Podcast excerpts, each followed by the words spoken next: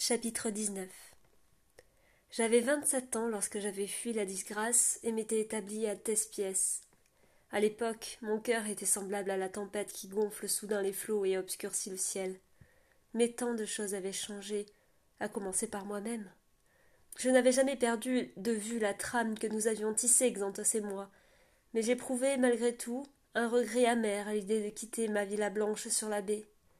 Entre les murs du palais, je pressentais qu'il me serait plus difficile de laisser mes pensées s'envoler. Mais le roi m'appelait. Chacune des huit années d'exil avait œuvré à ce phénomène étrange et merveilleux qu'est le pardon.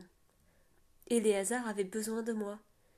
Les décisions désastreuses de Valéria n'y étaient pour rien, pas plus que les supplications des oracles écartés du pouvoir.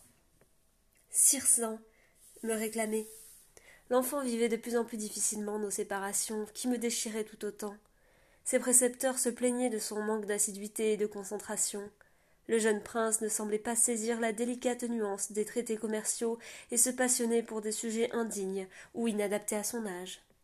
Dans ses lettres, Éléazar avouait non sans fierté se reconnaître dans l'indocilité de son fils, mais je ne pouvais ignorer la teneur de ces sujets qui intriguaient tant mon neveu. Stratégie militaire, légende des peuples lointains. Combien de parchemins avais-je parcouru accompagné de Néro puis de Xanthos. Mais mon petit-neveu, lui, était tout seul. À dix ans, Sirzan devait recevoir une, instruction digne de ce nom, mais ses colères l'empêchaient de retenir le moindre fragment de protocole ou de diplomatie. Pris dans l'étau de ses pensées violentes et incontrôlables, il s'enfuyait, disparaissant parfois des journées entières. Les gardes le retrouvèrent un jour à mi-chemin de Thespiès, profondément endormi dans une ornière. Ayant épuisé tous leurs stratagèmes, Éléazar finit par convaincre Valéria de me laisser essayer. Ma belle-sœur y consentit de mauvaise grâce, et établit des murailles infranchissables pour m'interdire la moindre étincelle de pouvoir. J'étais désormais exilée dans mes anciens appartements. Je pouvais sortir dans les jardins à l'aube et à la bibliothèque au crépuscule. Mes journées appartenaient à Sirzan. Me croirez-vous si je vous disais que j'étais heureuse? Le prince se transforma immédiatement en un garçon appliqué et charmant, à la consternation de ses anciens précepteurs. J'encourageai sa quête désordonnée de savoir, et lui inculquai à la dérober les règles et lois qu'il devait connaître. Je m'évertuai à déguiser d'austères leçons aux jeux amusants. Sirzan était ma seule distraction, ma seule préoccupation, et je passais mes nuits à inventer les journées suivantes. Je le vis progressivement grandir et changer un bel adolescent si semblable à ma propre apparence, mince et joyeux. Parfois une ombre passait, et il s'assombrissait. Au fond de son cœur couvait une blessure impossible à refermer malgré mes efforts. Une solitude héritée de ses premières années qui le poussait à s'isoler, à mordre comme une bête sauvage. Il se croyait alors indigne d'être aimé, indigne d'être suivi, indigne d'être roi. J'étais la seule, dans ces moments tragiques, à pouvoir l'atteindre. Je le cajolai, le rassurai, le berçai comme un enfant. J'aurais donné tout le sang de mes veines pour lui arracher un sourire. Je me l'étais juré. J'en ferai un roi heureux. Premier rouleau des oracles de crépuscule, en vingt-quatre.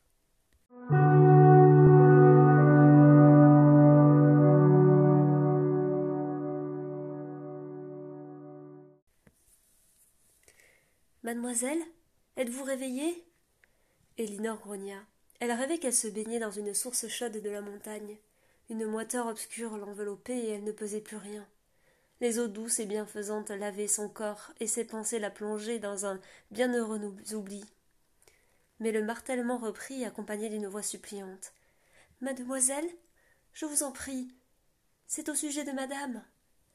La jeune femme ouvrit péniblement les yeux sur les colonnes d'un lit massif entouré de rideaux soyeux d'un bleu profond et apaisant. Désorientée, elle se redressa et repoussa les épaisses couvertures brodées. Peu à peu la mémoire lui revint, et elle reconnut la chambre que sa grand-mère avait fait préparer pour elle, puis se rappela l'agitation de ses premières heures de la nuit.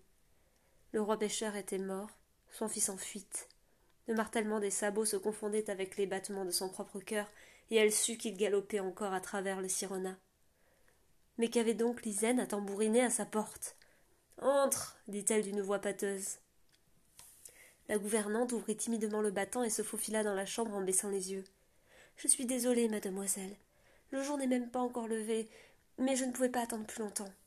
Pourquoi? Qu'y a-t-il? C'est madame, elle n'est pas rentrée. Pas rentrée? Du dîner, à la table du roi. Oh Soudain parfaitement réveillée, Elinor quitta avec son lit avec regret. Elle frissonna dans sa fine chemise de soie lorsque l'air frais s'enroula autour de ses pieds nus. Silver, il dort encore. La chambre jaune juste en dessous de celle-ci. Conduis-moi, lui. Mais vous n'êtes pas habillé. Il m'a vu dans de pires états. Mais la domestique semblait si choquée qu'Elinor attrapa une robe de chambre sur le paravent. Elle allait parfaitement à sa grande taille, ne laissant dépasser que ses pieds lorsqu'elle glissa dans des sandales de lin. Elle suivit Lisanne dans des couloirs labyrinthiques et surchargés, descendit d'un étage, parcourut la fameuse galerie de portraits de ses ancêtres et s'arrêta enfin devant une nouvelle porte. Merci, Lisanne. Je te retrouverai à la cuisine dès que nous en saurons plus. Comment? Mais Elinor cognait fermement à la porte de Silver. Un vague grognement lui répondit qu'elle interpréta comme une invitation. Elle ferma soigneusement derrière elle et découvrit un Silver tout ébouriffé, le visage cousuré par les plis de son oreiller. Il se frotta les yeux et grommela. C'est déjà le matin À peine. Nous avons un problème. Elle lui raconta d'abord les fragments de ses rêves, puis lui apprit la raison de son entrée fracassante. Elle aurait aimé qu'il la rassure, mais il fronça les sourcils. As-tu essayé de la voir? Pas encore. J'ai. j'ai peur, avoua-t-elle. Viens, fit-il en tendant la main. Elle se hissa sur son lit et la saisit. Aussitôt, une vague réconfortante se déploya depuis son bras jusqu'à la réchauffer entièrement. Sa respiration se calma. Je reste avec toi, d'accord? Elle acquiesça et ferma les yeux, retrouvant la sensation familière de l'écho vertigineux lancé à travers les rues enténébrées de Dole. Son esprit fureta de place en place, jusqu'à sentir enfin un parfum familier. Elle pénétra dans une bâtisse sombre et menaçante, et se glissa au pied d'un candélabre. Elle l'aperçut alors, allongée sur une banquette dans sa robe d'un rose pâle et tendre, les manches traînant sur le plancher. Un cri d'angoisse lui échappa, mais la main de Silver serra la sienne plus fort et il chuchota. Elle vit. Regarde. En effet, son tassel en dentelle blanche, surmonté d'un collier serti de grosses pierres précieuses, se soulevait et s'abaissait doucement. Elinor s'approcha davantage jusqu'à effleurer son front. Les pensées de sa grand-mère étaient comme des poissons dans un étang profond et sombre, insaisissables. Elle dort, pensa-t-elle soulagée. Mais soudain la main de Silver serra brutalement la sienne. Il y a quelqu'un d'autre s'écria-t-il. Il était là, dans un fauteuil au coin de la cheminée qui n'abritait qu'un tas de charbon, une jambe croisée sur l'autre, les bras abandonnés sur la coudoir, mais le regard vif, deux yeux gris bien ouverts, qui enveloppaient la vieille dame endormie. Son immobilité était celle d'un félin prêt à bondir sur sa proie. Un sourire redoutable aux lèvres, Circin semblait se délecter de l'attente.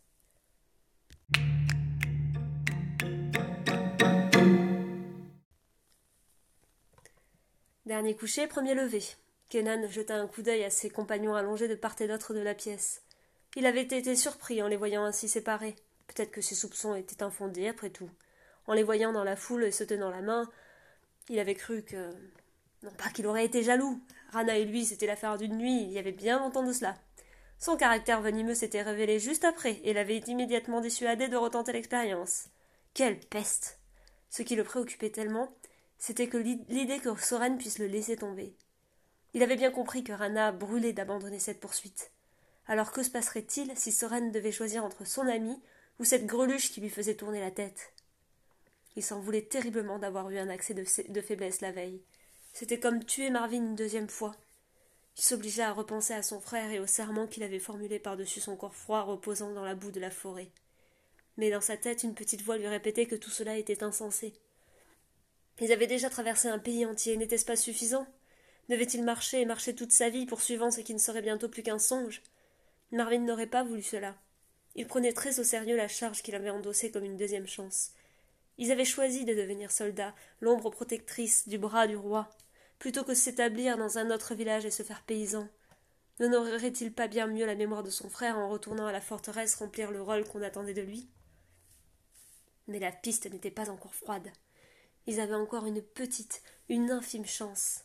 Après, il faudrait peut-être bien renoncer. Le jeune homme s'aspergea le visage et ses pommes caressèrent le duvet piquant de ses joues blondes. Il farfouilla dans sa sacoche et trouva de quoi se raser proprement. Puis il enfila son uniforme avec soin. Il essuya même la poussière de ses bottes avant d'attraper son épée et de pousser la porte. Jetant un dernier coup d'œil aux deux formes inertes, Il sourit. Qu'il dorme donc. La meilleure piste restait le port, et le capitaine l'attendait. La veille au soir, l'homme épuisé lui avait révélé que les bateaux étaient si nombreux qu'il lui serait difficile de contrôler tous les débarquements. Certains bateaux mouillaient encore au large, faute d'emplacement. Il ne serait pas trop de deux pour ordonner les allées et venues de tous ceux qui s'étaient crus malins d'emprunter le fleuve plutôt que la route pour assister au passage du roi. La cruelle était de cela, il le sentait. Kenan s'engagea dans l'escalier en sifflotant, impatient de se dégourdir les jambes.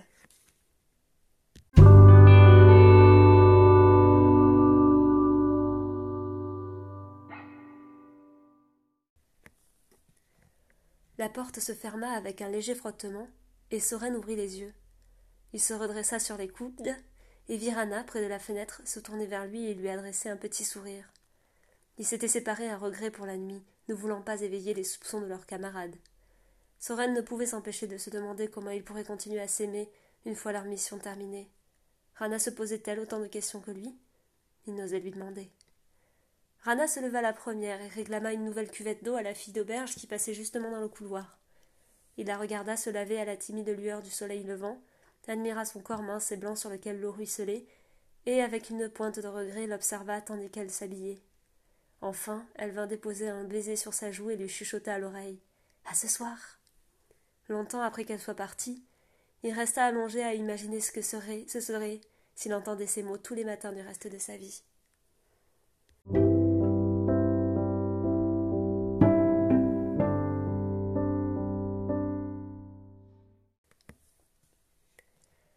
Lorsqu'elle s'éveilla, Elanor Lavelli découvrit avec surprise qu'elle ne se trouvait pas dans son lit, mais sur une marquise, et qu'elle était encore habillée pour le dîner. Elle n'avait pas la moindre idée de la façon dont elle s'était retrouvée ici.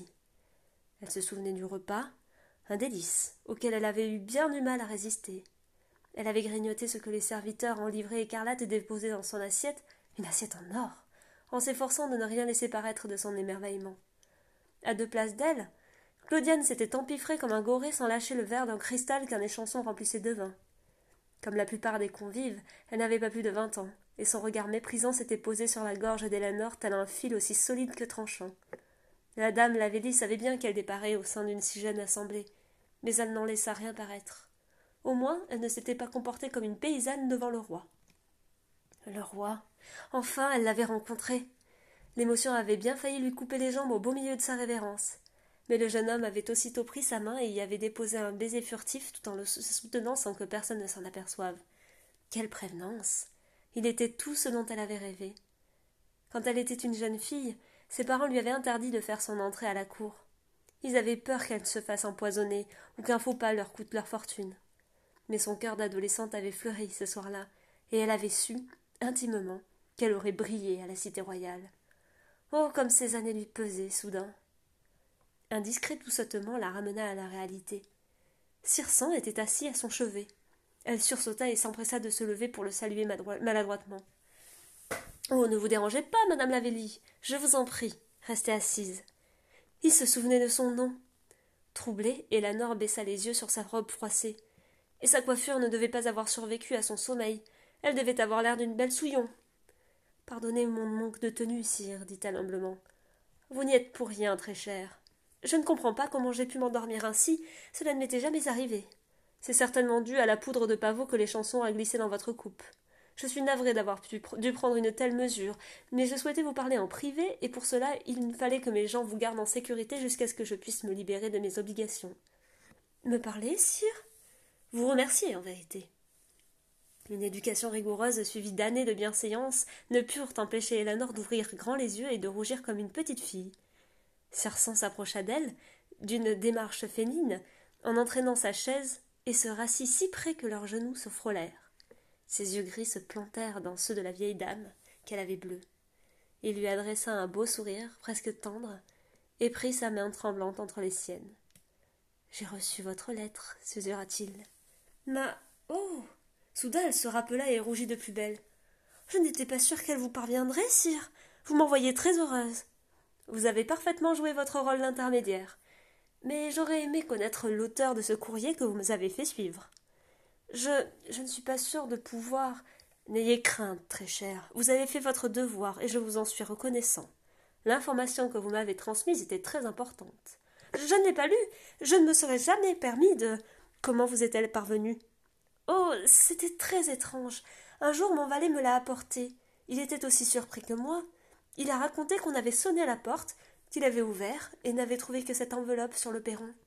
Une enveloppe scellée sur laquelle votre nom était inscrit en toutes lettres. Alors je lui ai demandé de vous la faire parvenir par un messager de premier ordre. Alors vous n'avez aucune idée de qui peut bien être l'auteur de cette lettre? J'en suis navré, sire. J'aurais aimé vous être plus utile. Il se renfonça dans son siège, visiblement déçu, et lâcha sa main. Eleanor ne savait si elle, devait, se sentir soulagée ou inquiète. La promiscuité avec le roi la troublait profondément. Il se dégageait de lui une puissance tranquille, et elle se surprit à contempler son visage sur lequel les années n'avaient aucune prise. Soudain, Circin sembla s'éveiller. Madame Lavelli, puis-je vous appeler Eleanor Vous volontiers, sire Connaissez-vous quelqu'un qui serait originaire de la cime du monde? Oh, euh, c'est-à-dire que oui, ma fille, c'est. Elle a épousé un homme de là-bas. Vraiment? Et il vit à Dole Non, ma fille est partie avec lui, répondit-elle sans parvenir à cacher son amertume. Vous rend-elle visite alors? Nous sommes malheureusement fâchés. Son mari vient en ville parfois, mais nous ne nous voyons pas. Sire, pensez-vous que, que votre fille soit l'autrice de cette lettre? Peut-être bien. Elle aurait pu charger votre gendre de vous la transmettre. Je ne vois pas ce qu'elle aurait pu vouloir vous. Excusez-moi, je suis un peu confuse. Savez-vous s'il est ici à tout hasard? Nils? Je ne pense pas. Ma petite fille n'aurait pas dormi chez moi si elle voyageait en sa compagnie. Votre petite fille? Elinor. Elle pourrait peut-être vous renseigner. Elinor, chuchota Circent comme à lui-même. Si vous souhaitez lui parler, je serais ravie de vous accueillir dans mon petit hôtel. Oh oui, j'aimerais beaucoup la connaître.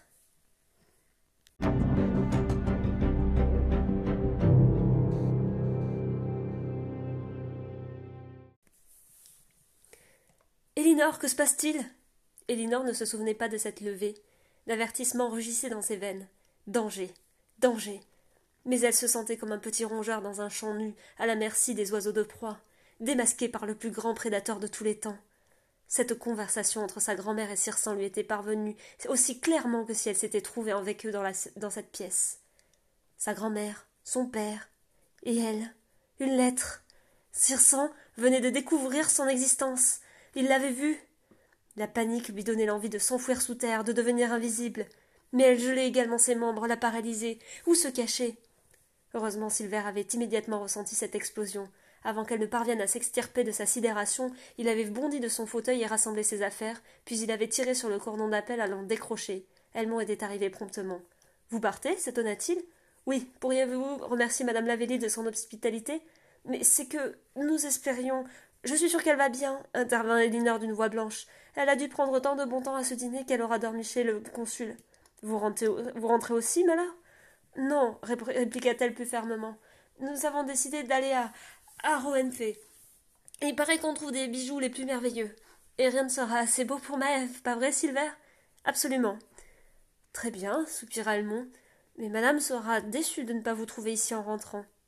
Nous repasserons par ici au retour, promit la jeune femme, le regard lointain et la sueur aux tempes.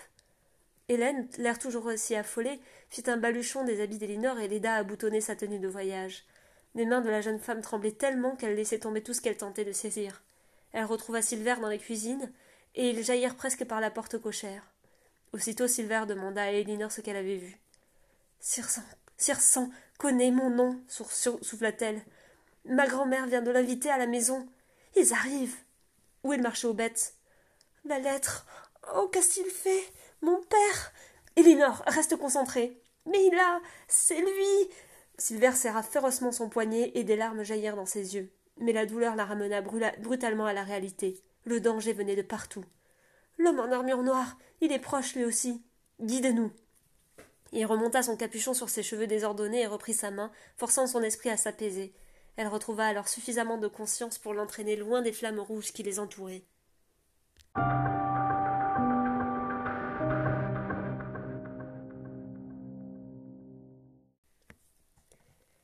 Comme la plupart des garnisons, la forteresse de Dole surplombait la cité de toute sa hauteur. Établie sur une colline à demi mangée par une forêt chenue, elle semblait au moins trois fois plus vaste que leur modeste nid d'aigle de la cime. Pourtant, Soren ne se trouva pas dépaysé lorsqu'il parvint à se frayer un chemin jusqu'à la cour principale. Bien qu'elle soit fortement encombrée de soldats aux accents colorés, elle n'était en réalité qu'une reproduction en plus grand de la piste pavée sur laquelle il avait fait ses armes. Il reconnut aussitôt les écuries d'un côté, l'accès aux caves et aux geôles au sous-sol, et les escaliers menant au réfectoire et au dortoir. Seulement, les soldats semblaient dormir un peu n'importe où. Il supposa que des troupes de contrées proches étaient venues rendre hommage à l'immortel, suivant la même impulsion que des centaines de milliers de badauds qui faisaient bonbons dans la capitale. D'ailleurs, la fête semblait s'être répandue jusqu'à ses murailles, à voir les silhouettes ronflantes adossées au rempart ou rouler en boule dans le sable du carré d'entraînement. Un immense enclos avait été bricolé à l'extérieur pour contenir les chevaux. Personne ne lui prêtait attention. Les gourdes de vin circulaient malgré le jour à peine levé, et de nombreuses voix entonnaient en chœur les chants de guerre. Malgré lui, le jeune homme se surprit à sourire. toute cette ambiance lui était si familière qu'il s'attendait presque à voir apparaître d'un instant à l'autre une trogne connue. Tout naturellement, c'est pas le guidère au troisième étage où devait loger le commandant. Il frappa à une porte en chêne, attendit. Personne n'ouvrit. Après avoir patienté un moment, il redescendit et se mit en quête d'un capitaine. Il finit par dénicher une intendante qui, l'air là, secoua la tête en le voyant s'approcher. Si tu cherches une faveur, ce n'est pas la peine d'user ta langue, soldat.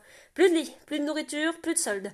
Tu coucheras dehors ou tu tenteras ta chance à la ville si notre hospitalité ne te convient pas. J'ai déjà un logement, la rassura-t-il. Je dois porter un message au commandant. Est-il ici? Diable non Notre seigneur est maître chez le consul et fait bombance avec le roi pendant que vous videz les coffres et les placards. Qu'est-ce que tu y veux? Quand rentrera-t-il Pas avant le départ de Sa Majesté, j'imagine. Et vous aurez intérêt à avoir déguerpi, bande de charognards Soren hésita. Devait-il rebrousser chemin Tenter sa chance chez les notables? On ne lui ouvrirait certainement pas la porte. Il se décida enfin. Je suis actuellement en mission. J'ai besoin de savoir si vous avez eu affaire à des rebelles récemment. Des rebelles? Contre quoi? Contre le roi. Tu plaisantes, j'espère. On est des gens civilisés ici. Des rebelles, c'est la meilleure. Vous avez l'air bien sûr de vous. Pourquoi quiconque voudrait se rebeller contre Cirsan C'est grâce à lui que nos routes sont sûres et nos greniers pleins. Soren s'obligea à sourire et à hocher la tête. Nous avons capturé quelques individus à Lunel qui tentent de s'opposer aux soldats et à la justice du roi. Mais deux se sont enfuis. Lunel Ah, je comprends mieux. Des fous. Tu savais qu'ils vénèrent la lune là-bas? Comme si c'était une personne. Je sais qu'ils se sont réfugiés ici. Je pensais qu'ils connaissaient des, complices dans la cité. Adol? Non, soldat, tu fais fausse route. Tout le monde aime le roi ici. La preuve, tu as vu ce qui se passe quand il se déplace jusqu'à nous? Le jeune homme acquiesça. J'espère que mes camarades auront plus de chance que moi. Cela risque d'être difficile de retrouver ces rebelles. Pas forcément. S'ils osent frapper aux portes, ils se feront lyncher. Tu les retrouveras demain au gibet. Allez, bon courage. Et si tu as faim, va aux cuisines et dis que tu viens de la part de Cilia. Ils te trouveront bien quelque chose. Avec un clin d'œil, elle s'éloigna en quelques grandes enjambées. Il traîna encore un peu dans la cour, écoutant les conversations. Il apprit que la garde de sang avait établi son campement de l'autre côté de la ville. Il partirait le lendemain dans le courant de la matinée pour Lunel. Et ensuite, il avait besoin de savoir. Déterminé, Soren se remit en route, quittant presque à regret l'enceinte de la forteresse. Et ensuite, il avait peur de ce qu'il découvrirait.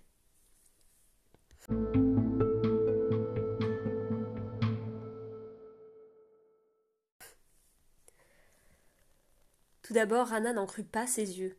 La veille, elle avait mentionné le, marché aux bestiaux sans grande conviction. Ce n'était pas complètement stupide, mais elle pensait réellement que Kenan serait plus chanceux en s'en rendant au port. Elle s'était tout de même perchée sur un avant-toit depuis lequel elle avait une belle vue sur l'odorante place où se mélangeaient les meuglements, les hennissements et les invectives des marchands. Le vacarme lui vrillait les oreilles, mais elle se sentait bien à l'abri, invisible aux yeux des nombreux soldats qui passaient et repassaient dans les allées. Et c'est ainsi qu'elle les avait aperçus. Autour d'eux, on s'invectivait, on marchandait d'une voix forte, mais ces deux-là gardaient la tête baissée sous leur capuche et se pressaient autour d'un vendeur de chevaux. L'homme en désigna deux, la femme sortit une bourse, compta les pièces. Il n'avait même pas examiné les deux canassons. Rana s'était redressée lentement, les yeux plissés. La femme avait soudain relevé la tête et l'avait aperçu. Aussitôt, sans qu'il se soit parlé, l'homme avait regardé à son tour. Rana s'était jetée dans la foule, l'épée au clair. Les badauds s'étaient écartés en piaillant tandis qu'elle leur hurlait de faire place. Les yeux verrouillés sur les capuchons verts des deux fugitifs, elle s'était précipitée à leur suite. Ils avaient traversé les rues encore encombrées de fêtards, traversé un pont, longé la rive. Rana ne les, lâchait pas.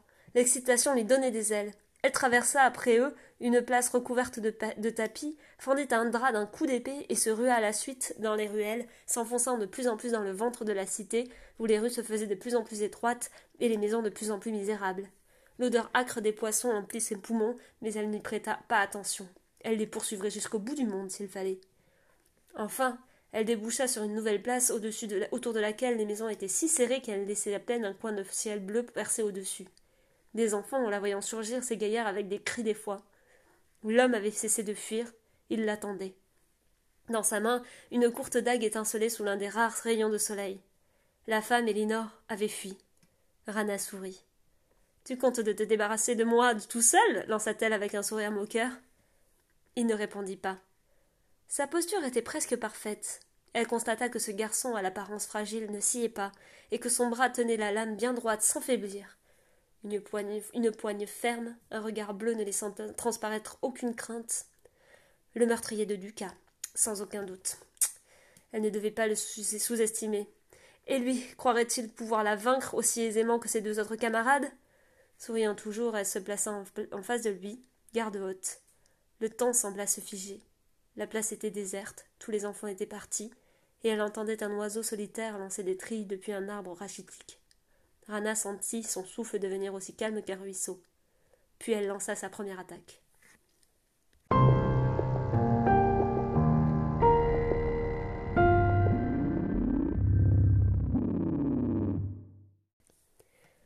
Voyant que la soldate ne se laissait pas distancer, il avait lâché la main d'Elinor. Silver, va-t'en. Non, je ne peux pas te laisser. Tu ne sais pas te battre. Cache-toi, tu me retrouveras. Mais fais-moi confiance. Fais confiance à ton don. Il s'était arrêté, et Elinor dansait d'un pied sur l'autre, paniquée. Il la poussa doucement et laissa une onde d'assurance jaillir de sa main. Elle avait fait quelques pas hésitants, puis avait repris sa course, les yeux pleins de larmes. À présent, il était seul avec Rana.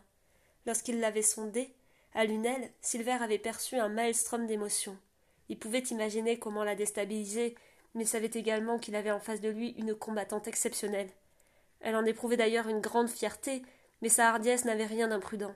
Bien au contraire, il sentait palpiter en elle une vitalité ardente qu'elle ne comptait pas sacrifier au fil d'une épée. L'attaque faillit le prendre au dépourvu. Elle était si rapide qu'il n'avait eu le temps que de s'écarter en sautant sur le côté. Roulant sur lui-même, il se rétablit immédiatement. Sa poitrine palpitait suite à leur course effrénée à travers la ville, sa cicatrice le brûlait doucement. Il mit un peu de distance entre eux. Elle lui adressa un nouveau sourire éclatant. Tu regrettes déjà, on dirait. Il ne répondit pas, mais elle avait raison. La vaincre semblait impossible. Il évalua ses chances de fuite tout en soupesant doucement sa misérable petite dague. Mais déjà elle bondissait à nouveau, légère comme une flèche, et se lançait dans un enchaînement mortel. Il para chacune de ses attaques en sentant peu à peu les réflexes revenir. La sauvagerie bouillonna dans ses veines, le métal cogna le métal, et il la repoussa d'un puissant coup de botte. Avant qu'elle ne puisse se rétablir, il lança son bras armé, mais elle esquiva et il manqua de sa joue d'un cheveu. Il recula de nouveau, la laissa venir à lui, et bloqua son cou avant de tenter de frapper à nouveau, mais elle tourna au moment où son pied allait l'atteindre, et lança sa longue lame en avant. L'épée et la, la dague s'entrechoquèrent, et le son de leur étreinte ricocha sur les murs. Ils s'écartèrent encore. Rana plissait les, yeux, concentrée, et ne laissait paraître aucune faiblesse. Tu es très douée, Rana, souffla Silver. Si elle était étonnée de l'entendre prononcer son nom, elle n'en laissa rien paraître. As-tu appris tout cela auprès de Cirsan? Un rictus carnassier retroussa les lèvres de la jeune femme. Une colère sombre palpita derrière ses yeux. Pas assez pour l'aveugler, cependant. Je ne jouerai pas avec toi, gronda-t-elle et elle se jeta sur lui avec une rapidité fulgurante. Il dut parer, une nouvelle fois, et esquiver encore, reculant peu à peu. Rana se déchaînait, mais il sentit, se sentit soudain impuissant face à sa rage contrôlée. Soudain, quatre soldats débouchèrent d'une rue. La dague lui échappa des mains. La jeune femme posa la pointe de son épée contre sa gorge, et sans jeter un regard aux hommes vêtus de rouge, déclara d'une voix forte. Cet homme est mon prisonnier. J'ai été chargé de sa capture par le commandant Luthard de la garnison de la cime du monde. Et le commandant Luthard est sous mes ordres. Par conséquent, cet homme m'appartient, répliqua une voix glacée derrière l'attroupement. Silver eut l'impression qu'une pierre venait de tomber sur son estomac. L'homme en armure noire venait d'apparaître. Mais il réalisa soudain qu'une terreur bien plus grande venait d'envahir Rana. Elle baissa la tête, laissa retomber son bras et fit un pas en arrière avant de murmurer d'une voix un peu trop grave. Bien sûr, à vos ordres, général. L'homme dut déceler le tremblement de sa voix, car il attrapa soudain Rana par le menton et l'obligea à la regarder, à le regarder. Ombre lune, sursura-t-il, à la fois surpris et amusé. Alors c'est dans nos rangs que tu te cachais?